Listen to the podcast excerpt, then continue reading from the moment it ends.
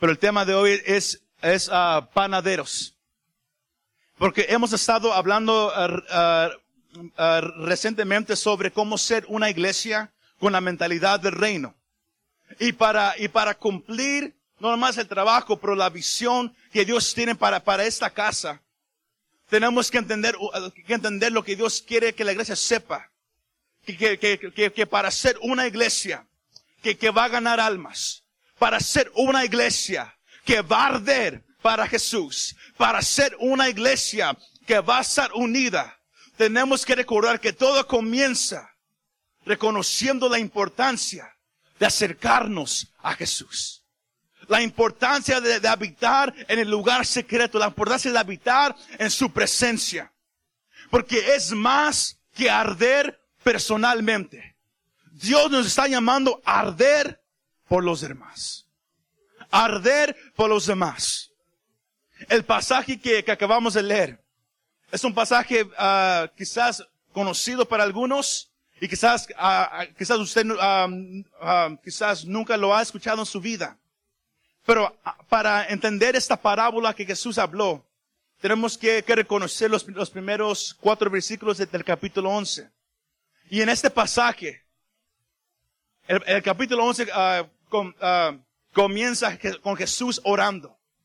Algo que Jesús hacía muchísimo en su ministerio era orar. Él se apartaba a estar a solas con el Padre. Él, oraba en, las montañas, él, oraba uh, bien temprano en la mañana, pero, pero él, él, Jesús reconocía la importancia de estar a solas con el Padre. Porque si queremos el poder de Jesús, si queremos la autoridad en, en, la cual Jesús caminó, tenemos que recordar que todo fue resultado de la vida de, la vida de oración que Jesús llevaba todos los días. Todos los días Él estaba en la presencia de Dios sino miramos que, que Jesús estaba orando en un lugar. Y al lado de él estaban los discípulos. Porque podemos eh, eh, seguir eh, en, ese capítulo que Jesús estaba orando. Y cuando él terminó, uno de sus discípulos le hace una pregunta. Si no lo estaban mirando y estaban esperando hasta que él terminara de, de, orar. Y luego cuando, cuando, él terminó, uno de los discípulos le hace una pregunta. Pero escuche la pregunta que, que, que él, que ese discípulo le hace a Jesús. Lucas 11, versículo 2.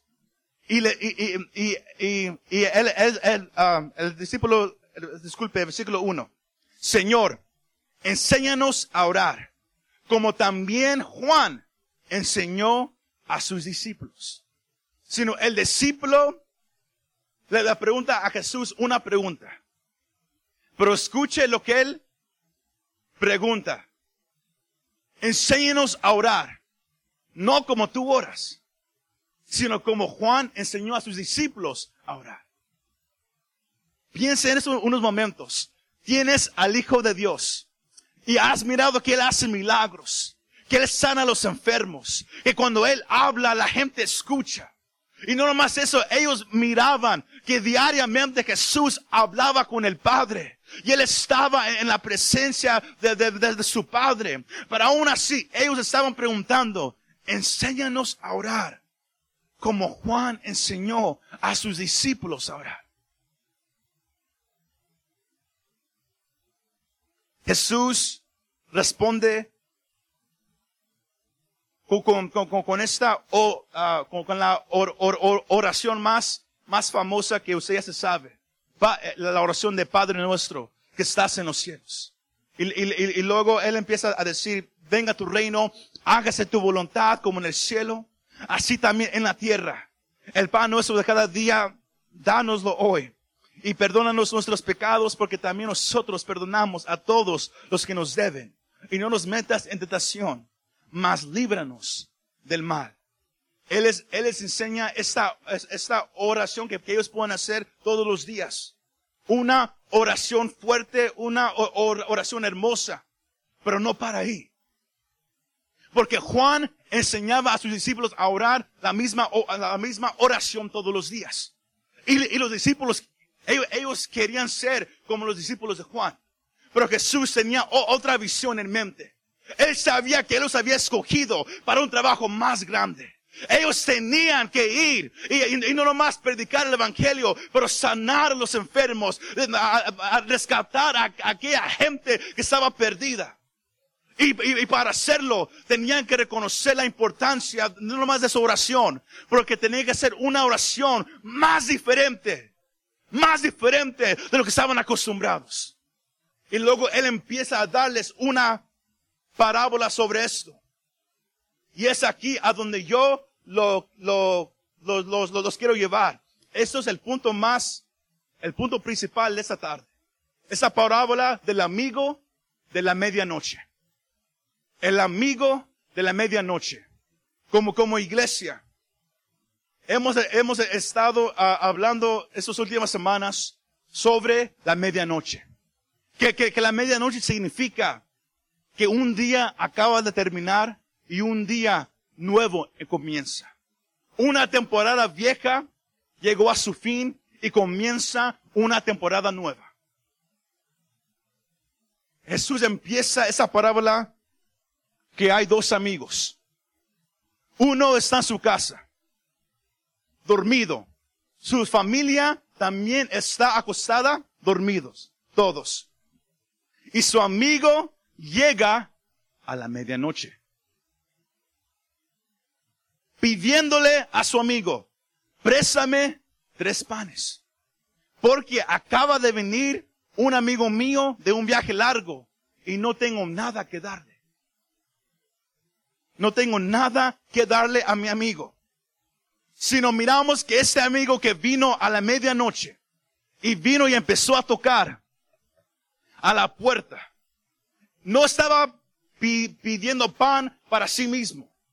Pero le estaba pidiendo a su amigo, párate, cocíname tres panes, préstamelo para que yo se lo pueda dar a mi amigo. Sino el pan no era para él.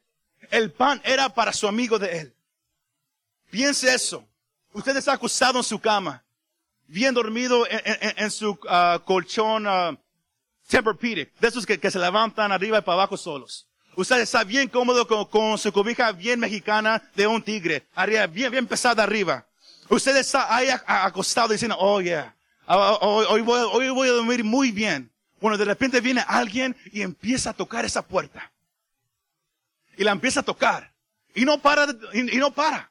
Y es, y es la medianoche. Usted ya, ya estaba bien dormido. Y, y, luego usted abre la puerta y, se quita esas gañas que ya tiene en sus ojos, lo mira, dice, dice, ¿y tú qué quieres? Necesito que, que, que, que, me, me cocines unos panes para mi amigo que acaba de, de, llegar. No son para mí, son para mi amigo. ¿Usted qué haría? Piénselo unos segundos. ¿Usted qué, qué, qué haría en ese momento? ¿Por qué tengo yo que cocinar por tu amigo? ¿Es tu amigo, no el mío? ¿Por qué quieres que yo cocine por ti? Mejor tú cocina por tu amigo. Pero escuche esta parte. Para entender esa parábola un, poquito más mejor, tenemos que, que, reconocer que, que, en esos tiempos la hospitalidad era bien importante. Y todavía es bien importante en, en, en, esa ah, cultura del Medio Oriente. Es bien importante la hospitalidad de, de, cuidar de, los visitantes y todo. Y eh, este amigo está pidiendo no, no salsa, él no está pidiendo ah, tortilla, él está pidiendo pan. Porque el pan es, es, era la, comida más esencial del antiguo Israel. El pan funcionaba como un bono social, a social bond en inglés. Cuando alguien daba pan, era una señal de hospitalidad. Era una señal de respeto y era una señal de preocupación. Usted puede mirar eso en, su Biblia. Génesis 14, 18, 18, 6, 19, 3 y Ruth 2, 14 para, referencia. Pero el dar pan no nomás era algo importante. Si alguien tomaba el pan de otra persona y, luego se volteaba contra ellos. para, para, para cometer una ofensa atroza. De, de, e, eso era algo de ingratitud y traición ante los ojos de esa cultura. Sino el, el pan para esa cultura era algo bien importante. Sino para, para, para reconocer la importancia de esta parábola. El pan es algo bien importante. Y vamos a ver en unos momentos lo, lo, lo, lo, que el pan significa para nosotros. Pero para ellos era algo para comer. Ah, era, era, era, algo que, que, que, era esencial para ellos. Sino este amigo em, está tocando y tocando y tocando. Y, y porque estaba tocando, tocando tanto, el, el amigo se, se levantó. Y, y, y, y, luego le dijo, ya no me, ya no me molestes, estoy, estoy ya en cama, estoy, yo estaba dormido, mis hijos estaban dormidos, mi esposa estaba dormida, toda la familia de este, de este señor, todos estaban dormidos. Cuando era la medianoche. Pero porque, pero porque estaba insistiendo tanto, es, es, es, este amigo, él se levanta, le, le, le, le, le cocina esos panes y se los da a su amigo para que se los lleve a su visita. Ahora, ¿qué significa eso para nosotros? Como, como, como les dije, desde, desde que este año comenzó para esta iglesia, para esta casa, Dios nos, nos empezó a hablar que, que llegó la medianoche, que una temporada se acabó y una nueva ha comenzado. Que, que, que, que todo lo que pasó atrás se quedó atrás y algo nuevo ha comenzado para, para esta casa, para esta iglesia. Y, pero ¿qué es lo nuevo que ha comenzado? ¿Qué es a donde Dios nos, nos, quiere llevar como, como sus hijos?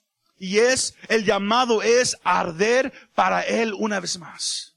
El llamado es arder para Jesús una vez más. Pero ya, pero no nomás para nosotros. Esa es la parte que yo quiero que usted entienda. Ya no es arder para mí. Yo voy a buscar a Dios porque yo lo quiero conocer. Y es hermoso, es bueno. Pero Dios ya no quiere esa mentalidad. Porque todos podemos buscar a Dios por nosotros mismos. Pero hay un, hay, hay una ciudad, hay gente, hay familias que no conocen a Dios, que están en necesidad de, de que alguien les hable. Pero si estamos tan enfocados en nosotros, en que yo voy a buscar a Dios por mí, yo, yo, yo, yo, yo, vengo a buscarlo nomás para mí, yo no tengo que hablarle a los demás. Yo, yo nomás con que yo esté bien con Dios, ahí estoy satisfecho. Esa mentalidad tiene que morir.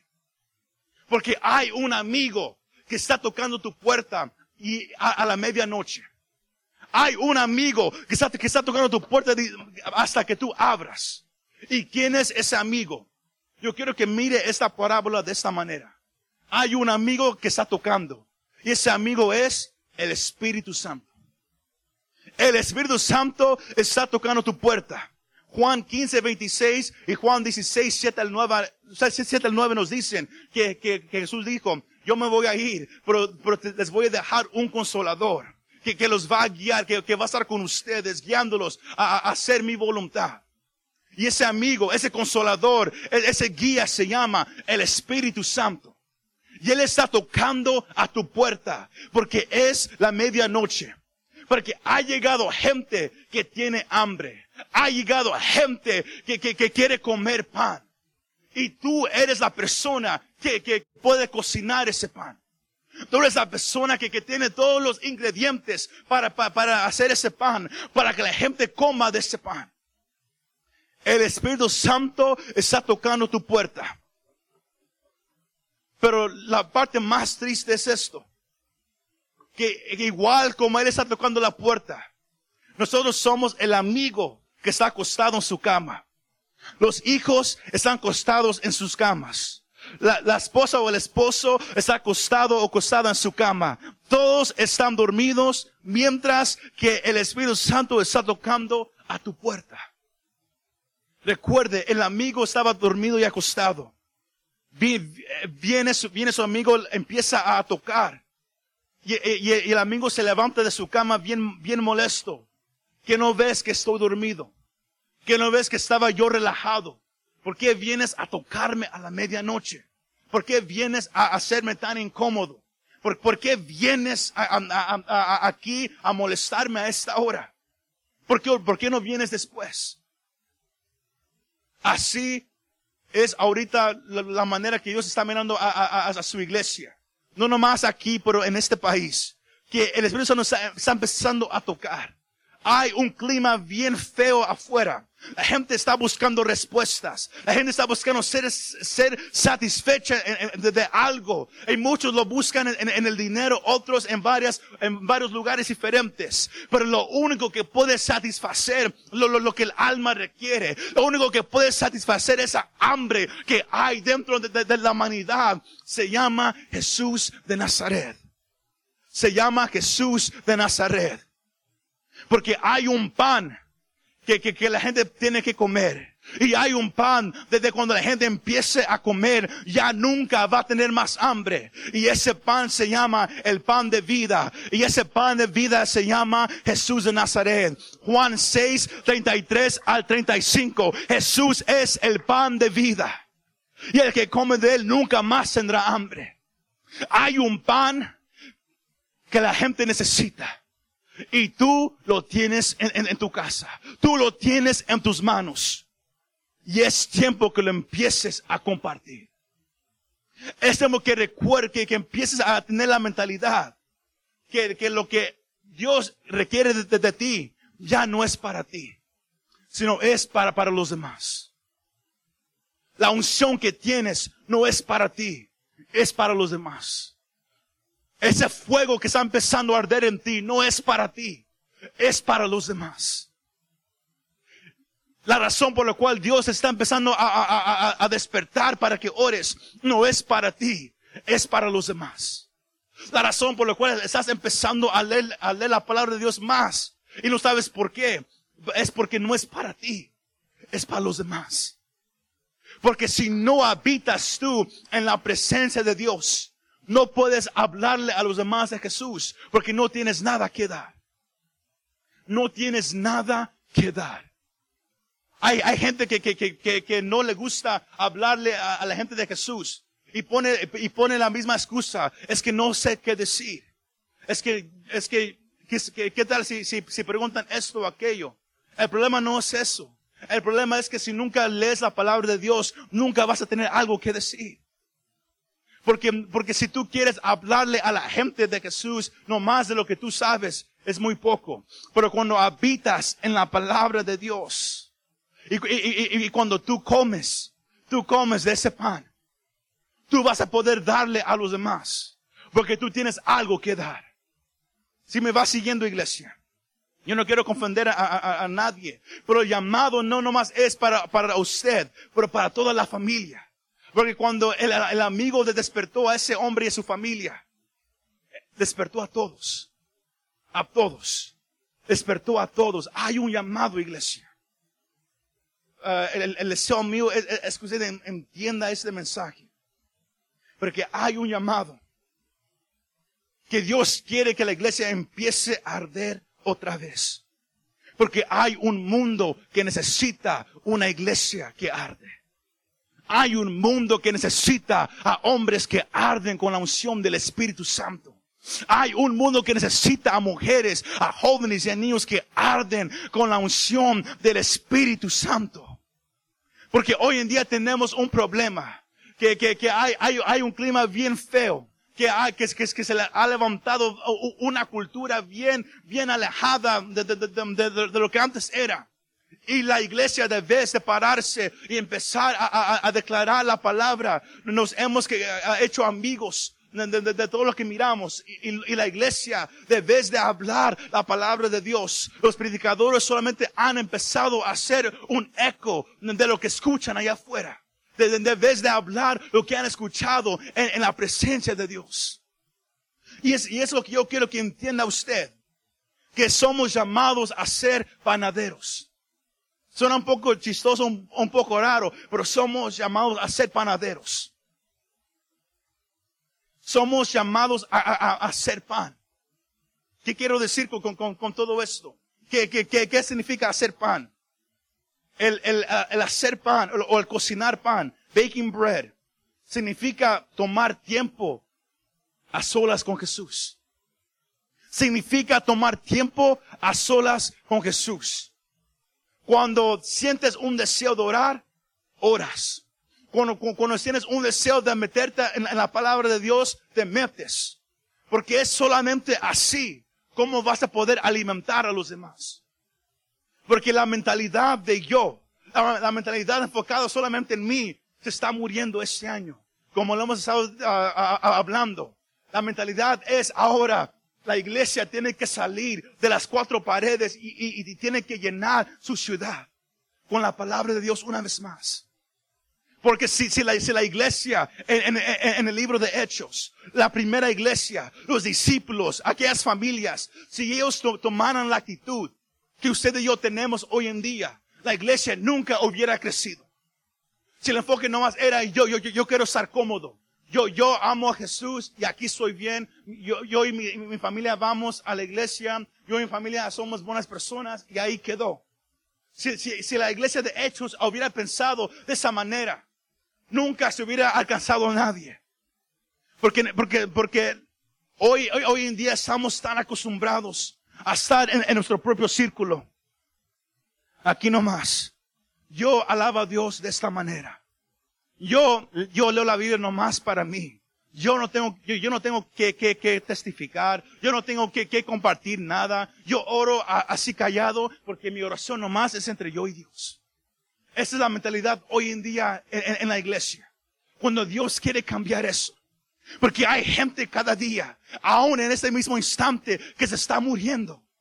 Y su destino es un lugar llamado infierno, que fue creado para Satanás y sus ángeles. Pero desde que Eva y Adán pecaron en, el jardín de Edén y el pecado entró a la humanidad, todos, todos que han nacido son, nacen en pecado.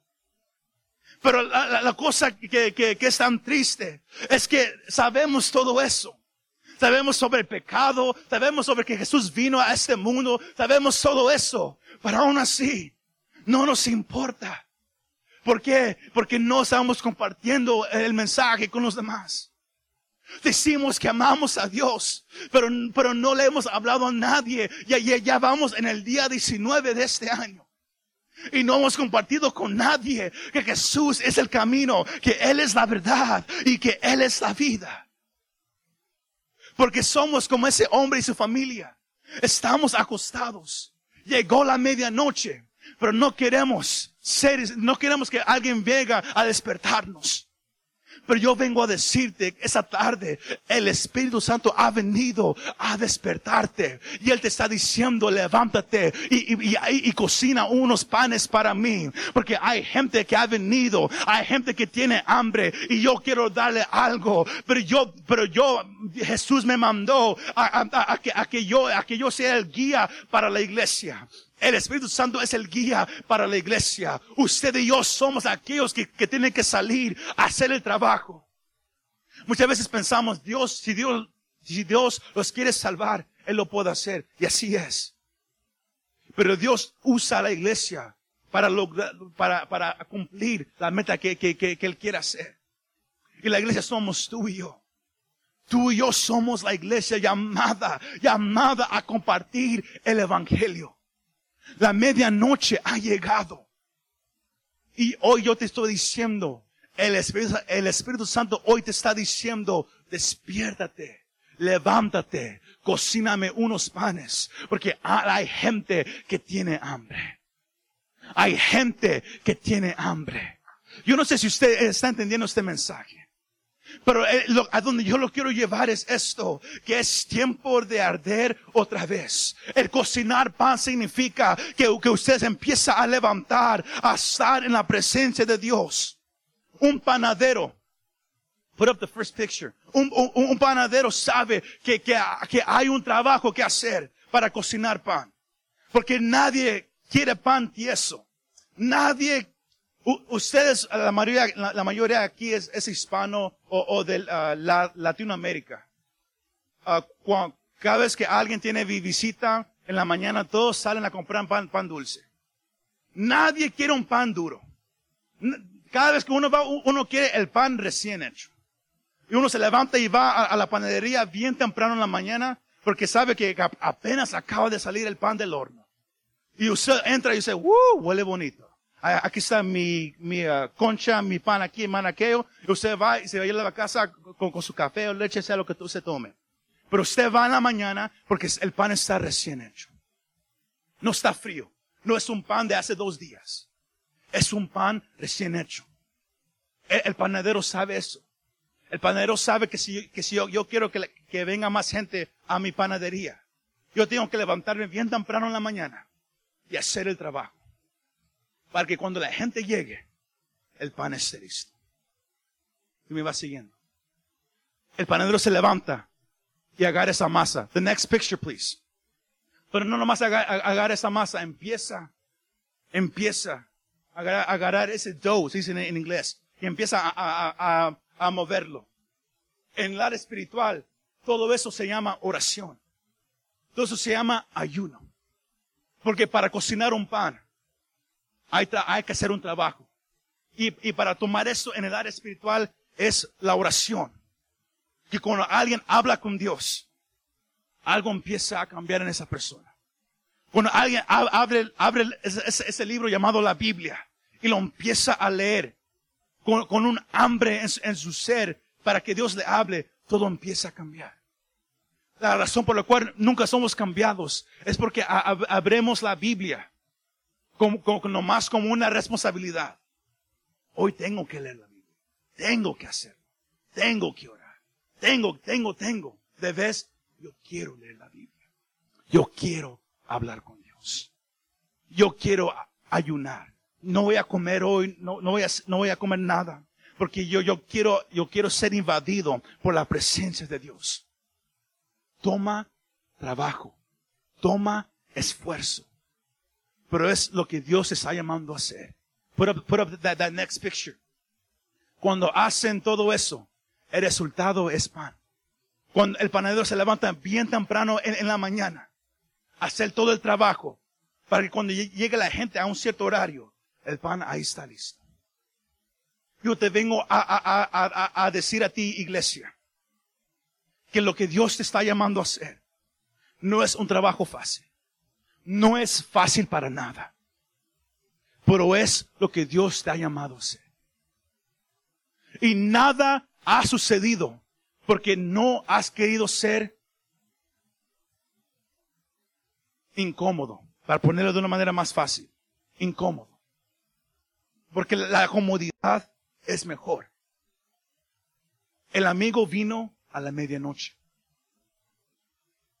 Yo te vengo a, a- decir de- desde hoy que muchos de ustedes van a empezar a, a sentir desde hoy en adelante un, des- un, un despertar a la medianoche. Un despertar bien temprano en la mañana. Vas a estar dormido y de repente a las 12, a las 3, bien temprano en la mañana te vas, te vas, te vas a despertar. Y, y no, y no vas, no vas a saber por qué. Pero ¿sabes qué? Es, es, es, es tu amigo, el Espíritu Santo tocando tu puerta. Diciendo, levántate, es tiempo de cocinar pan. Es tiempo de que empieces a hablar conmigo temprano en la mañana. Porque hay una persona con la cual hoy vas a hablar que necesita, que necesita ese pan que, que- yo te voy a dar. Si me va siguiendo. Si me va siguiendo, iglesia. Dios te va a empezar a levantar temprano por la mañana. Dios te va a, no más a empezar a levantar, pero vas a, a empezar a tener un deseo de leer la Biblia y no, y no vas a saber por qué. Es porque Dios quiere que tú le des de comer a una persona, pero no le puedes dar de comer si, si, tú, no, si tú no tienes nada que ofrecer. Tu tiempo de estar cómodo, aún en la noche, ha llegado a su fin. Cuando tu amigo te levante, el Espíritu Santo te levante en la noche, no, no te enojes. No digas qué horas son. Y, luego te cubres otra vez y, y, y cierras los ojos bien duro hasta que te duermas otra vez. Es, es Dios llamándote, levántate. Es tiempo de cocinar pan. Porque yo te llamé a ser un panadero espiritual. Porque hay gente que tiene que reconocer que Jesús es el camino. Lo que tú ya sabes, que Él es la verdad, que Él es la vida, que nadie puede venir a, Dios si no es por medio de Jesús. Que puedes sentarte en una iglesia y no significa nada si no has conocido a Jesús como Señor y Salvador. Una iglesia no te salva. Un, un predicador con corbata no te salva. Ser buenas obras, aunque es bueno, no te salva. Es solamente reconocer que Jesús, el Hijo de Dios, hizo un sacrificio por toda la humanidad cuando Él dejó el lugar a, la diestra del Padre. Él tomó la forma de un hombre. Él vivió una vida perfecta por 33 años y luego, y luego él, él- él- él- fue traicionado por, por- por- por- los judíos. ¿Y sabe qué sucedió? Todo era conforme a un plan de Dios para salvar a toda la humanidad. Porque, porque si, sin ese sacrificio, todos, todos íbamos directamente al infierno. Un lugar que fue creado para Satanás, como dije anteriormente. Y ese lugar es un lugar de fuego. Quizás usted dice, yo no creo en eso. Y está bien. Ah, Si, si, si tú no lo crees, eso no cambia la verdad que está en la Biblia. Que Dios lo ha dicho que existe y existe. Porque Dios es real. Y lo que Él dice es, hay un lugar llamado infierno lleno de fuego donde va todo aquel que, que, que, que dice yo no quiero a Jesús. Yo, yo rechazo ese regalo que Él me está ofreciendo. Dios nunca manda a nadie al infierno. La persona escoge ir por sí mismo. Cuando escucha el mensaje de Jesús y dice, no es para mí, yo no quiero nada de eso. Usted mismo escoge ir al infierno. Y en ese lugar la persona está alejada de Dios para siempre. No es un party, no es una fiesta, es un lugar que cuando usted llega, usted está lejos de la presencia de Dios para siempre. Un lugar de oscuridad, un lugar donde, donde estás solo. Ahí no vas a ver a tus amigos, ahí no vas a ver a nadie. Vas a estar tú solo completamente por la eternidad. Pero hay otro lugar llamado el cielo, a la, cual Dios te ofrece para todo aquel que pone su confianza en Jesús. Como Pablo, un gran hombre de, Dios, dijo en, en el libro de Romanos, que está en, en este libro. Él dice que si tú confiesas con tu boca que Jesús es el Señor y crees en tu corazón que Dios levantó a Jesús de los muertos, tú eres salvo. Tú eres una nueva criatura. No importa tu pasado. No importa si mataste a alguien. No importa si, si, si has hecho lo- la cosa más peor. Toda la gente puede ser perdonada por Jesús. No es trabajo de la iglesia escoger quién se salva y quién no. No. Jesús dice, la salvación es para todos. Para todo el que tome ese regalo y diga, yo creo. Yo creo. Hay una, hay gente que necesita escuchar lo que usted ya sabe. Pero si nomás estamos enfocados en nosotros, en la comodidad, en nomás sentarnos aquí nomás, siempre va a mirar las mismas caras. Y cuando pasan los años y todos se hagan viejos todos se mueran, la iglesia cierra. ¿Por qué? Porque nomás nos enfocamos en nosotros mismos. Cuando hay gente que Dios quiere salvar, porque Dios sabe cuando alguien se va a morir. Él sabe cuando, cuando llega el fin de una persona. Y si tú sientes en tu corazón, estás dormido y de repente viene alguien a tu mente, es porque, es porque tu amigo está tocando. Y, y él te está diciendo, levántate. Yo quiero que ores por esa persona. Yo quiero que cocines pan. Yo quiero que cocines pan. Pero viene a un precio. Viene a un precio. El precio es tu comodidad.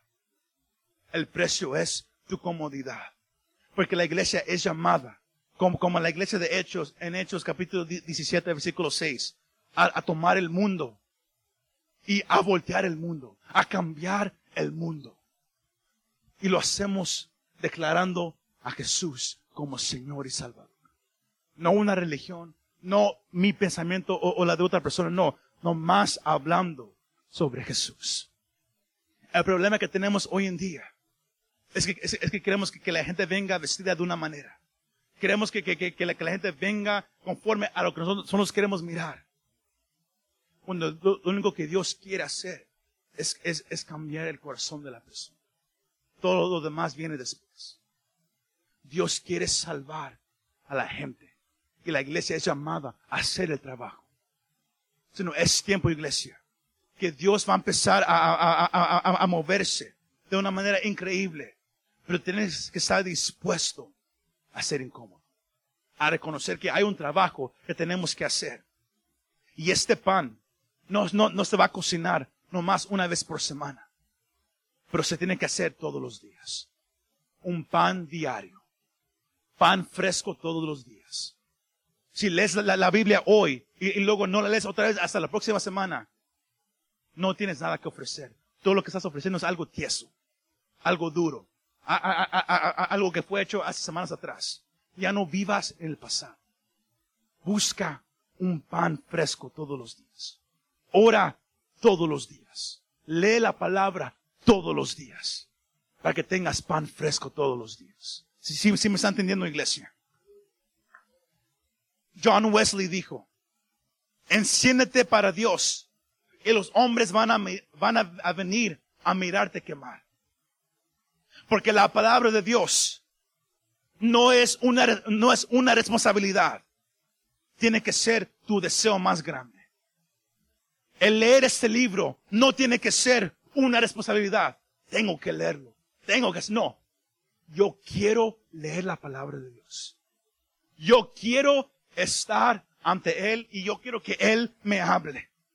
Porque esta palabra de Dios es lo único que puede transformar la vida de la gente. No son, no, no son palabras, no son sermones, no es música, no. Es la palabra de Dios. Lo único que cambia la gente. La oración. Oswald Chambers dijo esto. La oración es el aliento vital del cristiano. No lo que lo hace vivo, sino la evidencia de que está vivo. Si no tienes deseo de orar, espiritualmente estás muerto. Y eso es tu señal.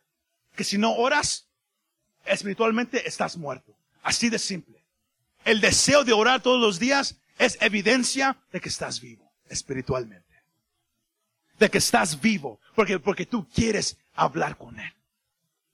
Porque tú todavía estás tan enamorado de Él que no quieres que pase un día sin hablar con Él. Si me va siguiendo. Eso es la oración. Porque hay tres cosas que mantienen un fuego prendido. Algo combustible, el oxígeno y el calor. La oración es el oxígeno que, usted usa para avivar las llamas altas. Cada vez que tú oras, la- las llamas se hacen más altas. The fire begins to grow. Cada vez que oras, estás, estás echando aire al fuego. Y el fuego se empieza a hacer más grande y más grande y más grande. Por eso es la, necesidad de habitar en su presencia diariamente en oración. Porque si el tiempo en oración, en el- por- si el tiempo en, la presencia de Dios, la presencia de Dios es el aire que, que, la- que nuestras almas necesitan para estar encendidas. Cuando tú estás orando, tú estás respirando. La palabra, la oración y la adoración. Un fuego se hace chiquito cuando, cuando está, en, en inglés se dice contain. Cuando está con, ah, con- con- contenido, un fuego se hace chiquito.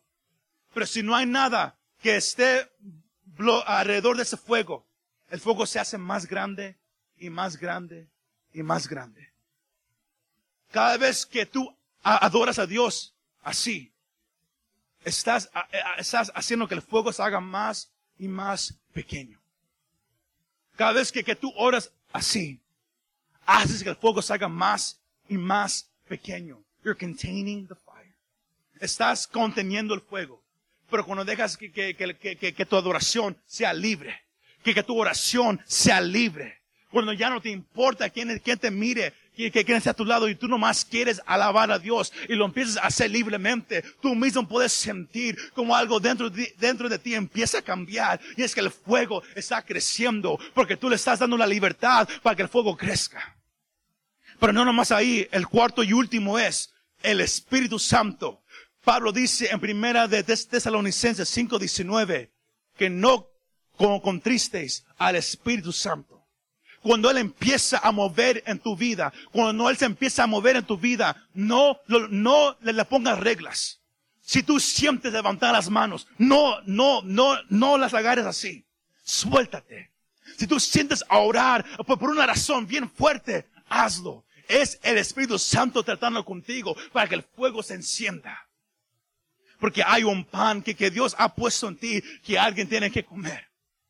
Tú eres, tú eres la, persona, tú eres la iglesia que Dios ha llamado para alimentar a esa ciudad. Para de estar acostado. Para de, de, no querer esa, responsabilidad. Y reconoce que, que que si tú eres obediente a lo que Dios hoy te está diciendo, va a haber mucha gente que, que, que, va a ser rescatada del infierno. Y va a ser porque tú eras obediente a la palabra de Dios. Y aunque no, nunca mires eso en esa tierra, aunque ni sepas quién se salvó y quién no, cuando un día llegues y estés delante de Dios, vas a escuchar estas palabras. Bien hecho, bien hecho, siervo fiel. Bien hecho, por causa de ti, esa persona se salvó. Y eso vale todo. Eso vale todo. Por causa de ti, esa persona de la cual estabas, estabas eh, eh, en, la tienda y, no, no, no, sabías por qué, pero empezaste a hablar con esa persona. Y esa persona empezó a hablar contigo y a, soltar todo. Y tú oraste por esa persona ahí en la tienda. Y esa persona conoció a Jesús porque tú eras obediente, porque tú estabas en mi presencia en la mañana, porque tú me buscabas por medio de mi palabra, yo toqué tu corazón, tú oraste por esa persona, llora, llora por causa tuya, esa persona me conoce como Señor y Salvador y ya no va en camino al infierno. Todo eso vale la pena, iglesia. Pero tiene que haber un deseo en ti de querer habitar en la presencia de Dios, de querer levantarte temprano y estar en su presencia. Igual como un panadero se levanta bien temprano, cuando todos ya están dormidos, ellos se levantan a hacer el trabajo. Así igual nosotros somos llamados a hacer ese trabajo. Pablo dice en Gálatas 5, 13 al 14, que ya no vivas tu vida por ti mismo, pero vive tu vida por los demás. Porque por eso Dios nos salvó a nosotros. No nomás para ser salvos y, y vivir y morirnos, pero para ser salvos y alcanzar a otros. Que no seas tú el único que se vaya, que se vaya al cielo. Que tú alcances a tu familia a tus vecinos, a, tu vecindario, que tú alcances a tus, a tus compañeros de trabajo, que todos conozcan a Jesús como Señor y Salvador. Que con, que con ellos te miren y, ellos miren cómo tú ardes, cómo hay en, ti un, un, fuego que ellos no pueden explicar, que, que ellos no saben qué hay diferente de ti. Y la única diferencia es, es que tú has estado habitando en la presencia de Dios todos los días. Y por eso estás ardiendo. No es algo religioso, es, es algo normal para un seguidor de Jesús el arder. Es algo normal. Y hoy te digo, iglesia, es tiempo de arder. Es tiempo de, de arder. Es tiempo de habitar en su presencia diariamente. Porque el pan que tenemos de dar, el pan de vida, Jesús es el pan de vida. El pan que tenemos. Hay gente que tiene hambre por ese pan. Y es tiempo de que tú compartas. El Espíritu Santo hoy te está tocando la puerta. Diciéndote, despiértate. Porque hay, yo quiero que hagas algo para mí. Hay gente que tiene hambre. Y tú tienes el pan en tus manos. Tú tienes todo lo necesario para cocinar pan todos los días. Para que todos los días alguien venga a los pies de Jesús. No nomás un día a la semana, pero todos los días.